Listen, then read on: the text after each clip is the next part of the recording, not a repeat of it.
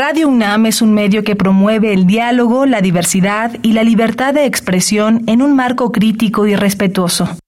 Los comentarios expresados a lo largo de su programación reflejan la opinión de quien los emite, mas no de la radiodifusora.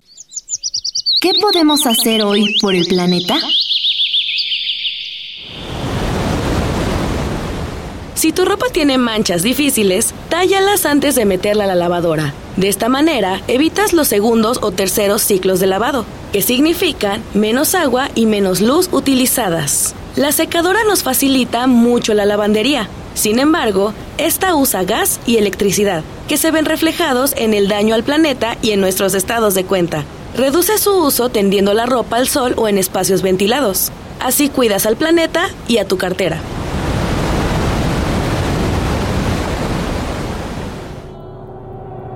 Habitare. Hola, ¿qué tal? Bienvenidas y bienvenidos a Habitare, Agenda Ambiental Inaplazable. Me da mucho gusto saludarles, soy Mariana Vega y como cada programa, a lo mejor parecería que es costumbre decir que me emociona mucho el tema del día de hoy, pero es que en realidad sí lo hace, ya les contaremos más adelante. Y me emociona también, como cada semana, compartir este espacio con la doctora Clementina Equiwa. ¿Tú cómo estás, Clement? Muy bien, Mariana. Pues sí, como dices, cada vez traemos algún tema que incluso a mí me parece novedoso y yo creo que es una gran oportunidad para disfrutar y enterarnos de los recovecos que hay entre la ciencia y el medio ambiente. Entonces, pues sí, muy contenta, Mariana. Y hoy pues tenemos el gran gusto de tener con nosotros a Pedro García Barrera, que es profesor de tiempo completo del Laboratorio de Paleontología de la Facultad de Ciencias de la UNAM. Bienvenido, Pedro. Muchas gracias, muchas gracias aquí. Muchas gracias por acompañarnos, sobre todo porque el día de hoy el tema es que vamos a estar recordando a Gloria Alencaster, una científica mexicana muy importante que ya iremos conociendo a continuación. Así que quédense con nosotros. Esto es Habitare, Agenda Ambiental Inaplazable. Empezamos. El Instituto de Ecología de la UNAM y Radio UNAM presentan Toma segundos destruir lo que ha crecido en años. Toma horas devastar lo que se ha formado en siglos. Tomar acciones para rescatar nuestro ambiente solo requiere un cambio de conciencia. Habitare. Agenda ambiental inaplazable. Ciencia, acciones y reacciones para rescatar nuestro planeta. Nuestra, casa. Qué gusto que continúen con nosotros en este programa donde estaremos recordando a Gloria Alencaster. Si el nombre no les suena, no se preocupen, ya ahorita conocerán la figura tan importante que es esta paleontóloga mexicana, la primera paleontóloga mexicana y creo que antes de comenzar, justo Clemen pensaba en qué caracteriza una carrera científica o dedicada al conocimiento y a transmitir ese conocimiento para que sea tan, tan grande. Y desde luego creo que un aspecto muy importante es el carácter que tenga el científico o la científica, que en este caso creo que caracterizaría muy bien a Gloria, quien dedicó toda su vida al estudio de la paleontología. Sí, y bueno, yo agregaría una cosa que a veces parecería que no es importante, pero yo creo que es muy importante y es amor. Amor por lo que estudias. En el caso de muchos de los biólogos, tú los ves, es amor por la naturaleza, amor por los organismos con los que trabajan. Entonces, pues es, eh, yo creo que algo que mueve esos corazones y esos cerebros en el trabajo con, con lo que hacen, ¿no? Y en el caso de Gloria, pues es, es increíble porque pues ella, eh, siendo mujer, obviamente, en tiempos en los que era difícil encontrar mujeres científicas o que eran pocas las mujeres científicas, pues se decidió por un área de trabajo que es peculiar, ¿no? Siempre estamos pensando que la paleontología tiene que ver con dinosaurios, pero es mucho más que dinosaurios. Entonces, a lo mejor Pedro nos podría poner un poquito en contexto en este tipo de estudios y por qué son relevantes, pues no solamente para la historia del planeta, sino para la historia de nuestro propio país. Cuéntanos un poquito de eso, Pedro. Claro que sí, pues mira, eh, la paleontología, la investigación paleontológica siempre ha sido muy importante desde varios puntos de vista. Uno, nos puede explicar a través del registro fósil cómo ha ido cambiando y evolucionando la vida a través del tiempo.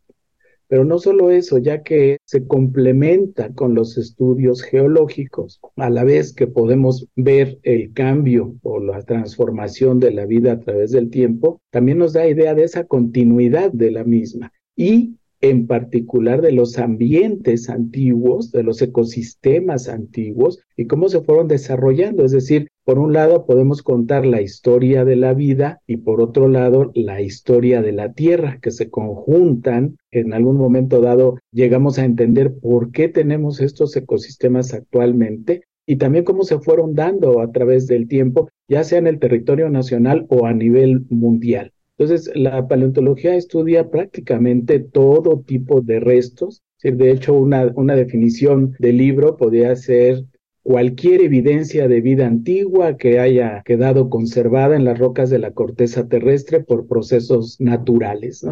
Entonces pueden ser desde diminutos granos de polen, pequeñísimos organismos, hasta grandes ballenas o grandes especies como dinosaurios enormes, etcétera. Pero nada escapa desde el pequeño grano de polen hasta los grandes vertebrados que han habitado la Tierra al estudio de la paleontología, siempre y cuando nos hayan dejado algún registro. Entonces, esto ha servido a la biología y en particular a los biólogos para entender esa continuidad y diversidad de la vida a través del tiempo y por qué hemos llegado a tener estos ecosistemas, cómo ha evolucionado a través del tiempo la Tierra también. Y entonces con este contexto, con la importancia que tiene el estudio de la paleontología, resuena el nombre de Gloria Alencaster. Por favor, cuéntanos un poco acerca de cuál es su mayor contribución, digo, dentro de muchas que seguramente tiene y ya iremos conociendo, pero por qué es reconocida y sobre todo a qué dedicó su estudio. Pues la doctora Alencaster yo creo que su mayor legado fue el tener, el formar alumnos, tener grupos a los cuales fue heredando su conocimiento, por un lado, su amor por la ciencia en general y por la paleontología. Yo creo que ese es uno de los, de los mayores logros de cualquier investigador, dejar una herencia eh, de conocimiento y dejar a grupos de personas profesionales ya formados dentro del área y que se puedan diversificar. Ella fue la primera mujer paleontóloga de México, fue profesora de la Facultad de Ciencias durante muchos años, tanto en la licenciatura como el posgrado, y tantas generaciones que recibieron sus conocimientos la han reconocido. Entre sus alumnos hay muchísimos biólogos famosos, y yo recuerdo que el doctor José Sarucán fue uno de sus alumnos, por ejemplo, el cual asistió una vez a uno de los homenajes que se le hizo en 2014 y le dedicó unas palabras verdaderamente emocionantes y llenas de gratitud y amor por esos conocimientos. Decía él que les gustaban mucho sus clases porque era muy dedicada, preparaba mucho su material, sus prácticas y además sabía transmitir el conocimiento. Y yo creo que ese es un, legado de lo más importante, además de todas sus publicaciones y ser fundadora también de una revista que se sigue publicando actualmente, que es la revista Paleontología Mexicana, editada por el Instituto de Geología de la UNAM desde principios de los años 60. Entonces, han sido muchas sus contribuciones. Increíble. Y Cuéntanos un poquito a qué se especializaba ella, porque por lo que vimos en los documentos que revisamos, ella no era dinosauróloga, digámoslo así, ¿no? ¿A qué se dedicaba? Entre ellos, bueno, estuvo trabajando un poquito ahí en las exploraciones petroleras. Cuéntanos un poquito de esa historia.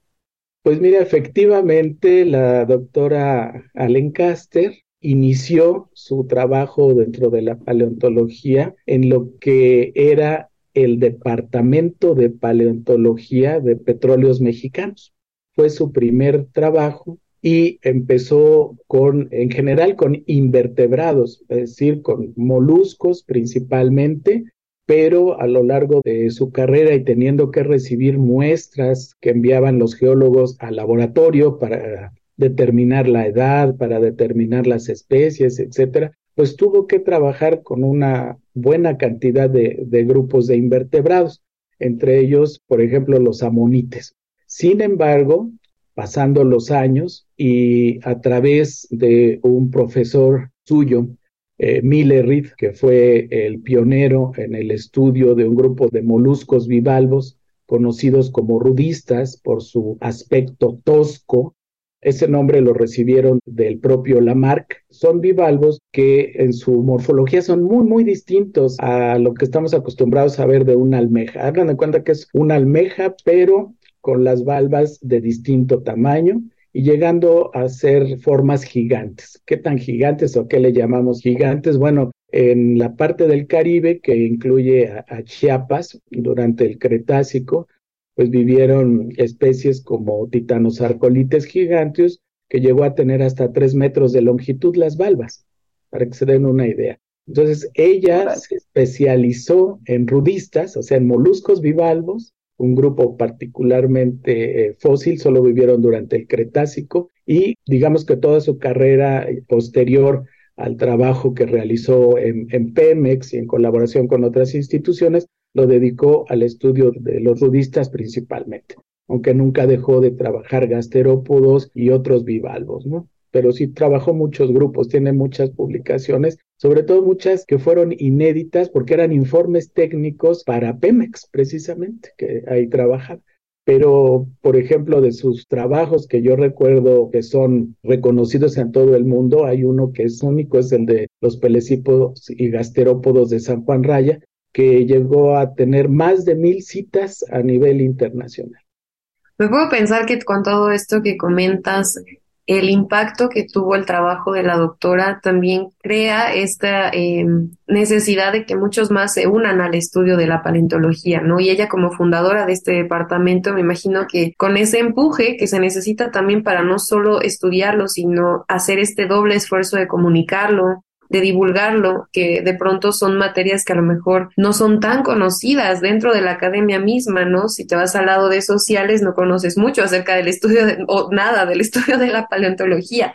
Pero aún así, yo revisando un poco acerca de estas publicaciones de la doctora, es fácil y es muy interesante justo conocerlo y leerlo. Entonces, mi pregunta quiero que vaya enfocada a cuál es tu perspectiva sobre el impacto que tiene justo el trabajo de la doctora Gloria, mucho más allá de la academia, sino más bien como para dar a conocer el estudio de la paleontología también.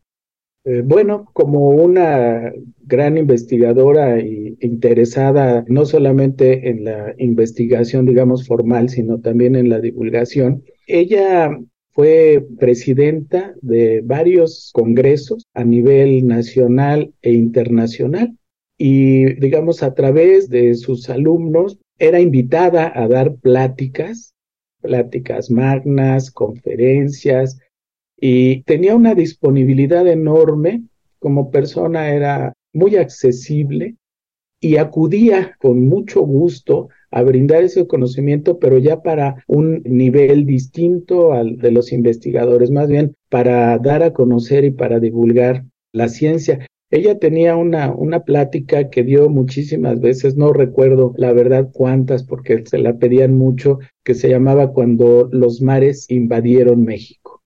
Y esa plática gustaba tanto que te juro que fueron más de 100 veces que dio esa plática durante muchos años, además de muchas otras. Entonces el impacto era grande en todos los aspectos, ¿no? Y sobre todo formar innumerables generaciones y ella misma reunía material para docencia. Eso, eso también es un impacto grande porque cuando yo estudié en la licenciatura, que ella ya no estaba dando clases sino solamente en el posgrado, me tocó revisar y estudiar con el material que ella había recolectado. Digamos, eh, gavetas y gavetas y gavetas de material que ella sistematizó, estudió, limpió con muchísima paciencia y con la ayuda de algunos de sus alumnos más avanzados para que los que veníamos después tuviéramos con qué estudiar, tuviéramos colecciones. Entonces, la formación de colecciones fue también muy importante en su trayectoria. Fíjate que hay una cosa curiosa, cuando el Instituto de Geología se mudó acá a Ciudad Universitaria, porque no estaba aquí, estaba por el centro de la ciudad, ella me contaba que existían pues una cantidad enorme de cajas con material paleontológico, sobre todo que llevaban los geólogos. Y para la mudanza, pues dijeron, ni modo, este, pues este material se queda embodegado o a ver qué, porque pues no vamos a transportar esas toneladas y toneladas de materiales, ¿no? Ahí que se queden. Y ella dijo, no, con toda paciencia y con la ayuda de varios de sus estudiantes, fue sacando poco a poco el material y ellos lo transportaron hasta acá para continuar teniendo esa colección que ahora es la colección nacional de paleontología que resguarda el Instituto de Geología. Pero si no hubiera sido por ella, igual se pierde muchísimo de ese material. Eso es tener un impacto grande porque pues, ese material se preservó ya para siempre y ahora está muy bien custodiado. Claro, no solamente se preservó, lo defendió, porque indudablemente la gente interpreta, pues son fósiles, son piedras, ¿no? pues a la basura o a donde sea, ¿no?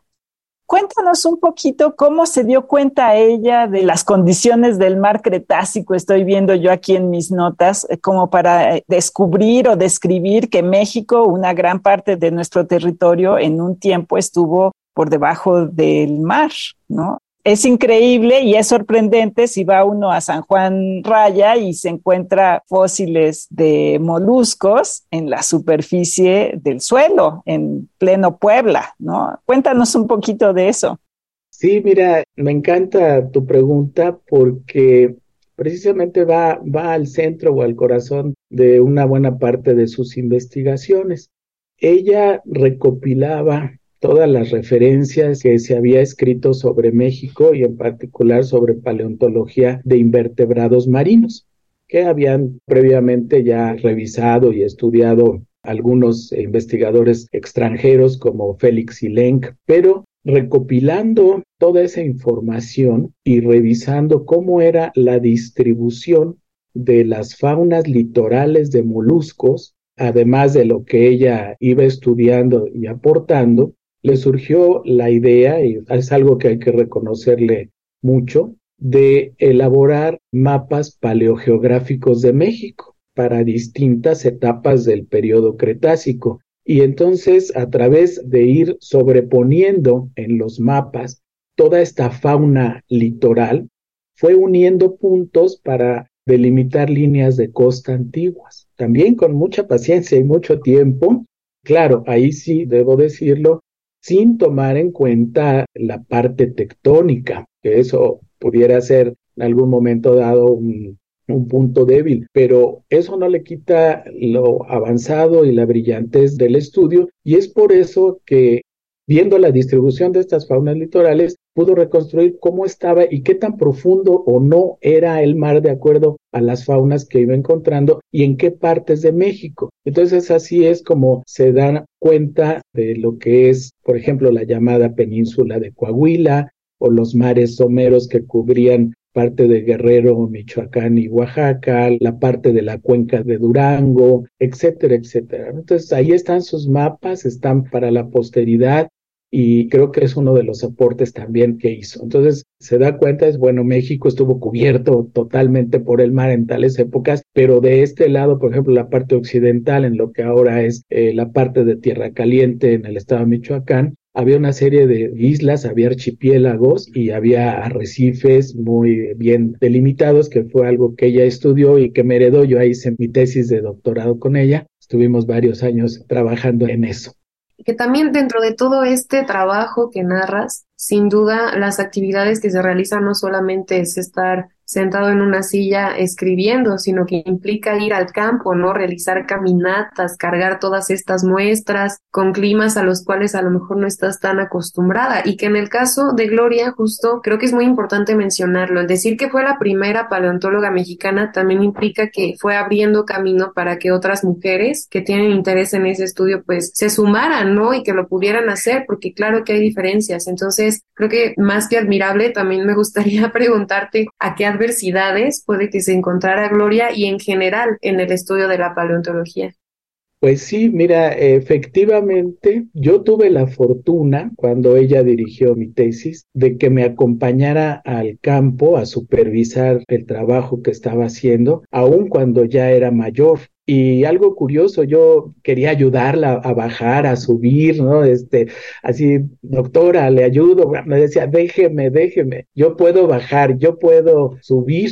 Y además, fíjate, siempre muy elegante a pesar de ese clima tan horrible que nos tocaba, por lo menos en esta región que estudiamos. Llegamos a estar a 42 grados a la sombra y efectivamente había veces que estaba uno prácticamente deshidratado. Sin embargo, ella con mucho entusiasmo eh, iba a las localidades que yo estaba trabajando y además siempre muy propia y muy elegante. Me acuerdo que la primera vez que la vi no, no lo creía yo porque llegó al campo con un sombrero de ala ancha, con un listón de color y sus flores pegaditas al lado en, en la copa.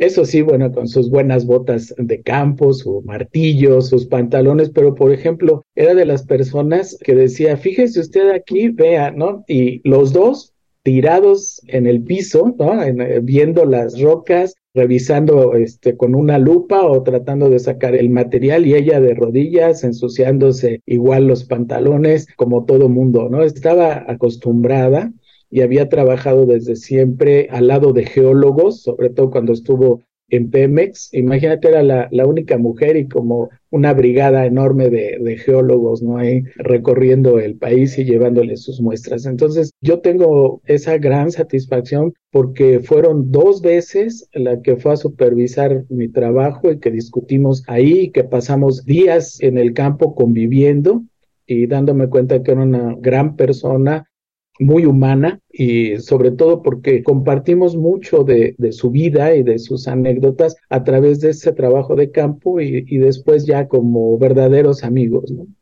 Increíble. Y bueno, como siempre, Mariana, ya se nos está acabando el tiempo. Cuéntanos o dinos en dónde se pueden ver algunas de estas eh, colectas o, de algunos de estos ejemplares de Gloria, en, si es posible, ¿no? Como para el público que nos esté escuchando, como para que se acerque a algún museo en particular y busque algunas de esas colecciones. Pues mira, en lo que es la colección nacional no está abierta al público que es donde está depositado realmente todo el material que ella trabajó, sobre todo porque como es material publicado y es material de tesis de doctorado, de posgrados, pero si quieren ver fósiles bonitos, vayan al Museo de Geología, el Museo del Instituto de Geología, frente al Zócalo de Santa María la, la Ribera, y van a encontrar una bo bonita colección. No van a encontrar rudistas ahí, pero con gusto les mandamos unas fotos buenas o, algunos eh, trabajos para la gente que lo quiera, pues se les manda un PDF y lo pueden buscar, eh, leer, perdón, y conocer un poco de lo que trabajó la doctora Gloria en su momento. Perfecto, pues muchísimas gracias por esa recomendación que sin duda vale mucho la pena visitar el museo, incluso googlearlo, pónganse a ver toda esta trayectoria que tiene la primera paleontóloga mexicana y que en este programa estuvimos recordando a Gloria Alencaster. Pues como bien dices, Clemen, se nos termina el tiempo, pero muchas gracias Pedro García por, por habernos acompañado en este programa por todo lo que nos comentas, porque es muy valioso conocer a esta gran investigadora eh, y todo el impacto que sigue y seguirá teniendo en nuestras vidas. Muchas gracias por habernos acompañado. Gracias. Buenas tardes, que les vaya muy bien.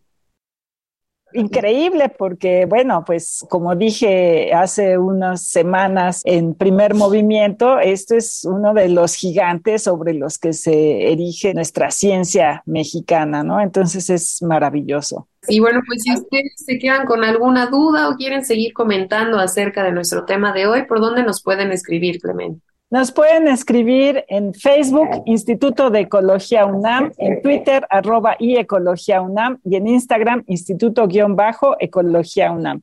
Y como siempre, le agradecemos al Instituto de Ecología de la UNAM y a Radio UNAM en la asistencia y voz de las cápsulas a Lisbeth Mancilla, información de Italia Tamés. Operación técnica y producción de Paco Ángeles, voces, les acompañamos Mariana Vega y Clementina Kiwa. Nos escuchamos en la próxima emisión de Habitare, Agenda Ambiental Inaplazable. Hasta la próxima. ¿Qué estás haciendo hoy por el planeta?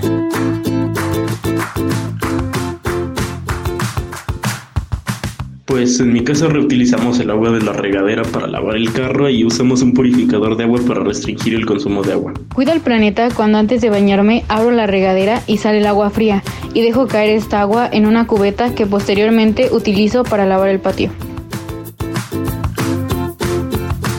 Visita Visita ecología.unam.mx para obtener más información sobre el tema de hoy. Y si quieres escuchar todas nuestras emisiones, entra a radiopodcast.unam.mx. Radio UNAM y el Instituto de Ecología de la UNAM presentaron Habitare, Agenda Ambiental Inaplazable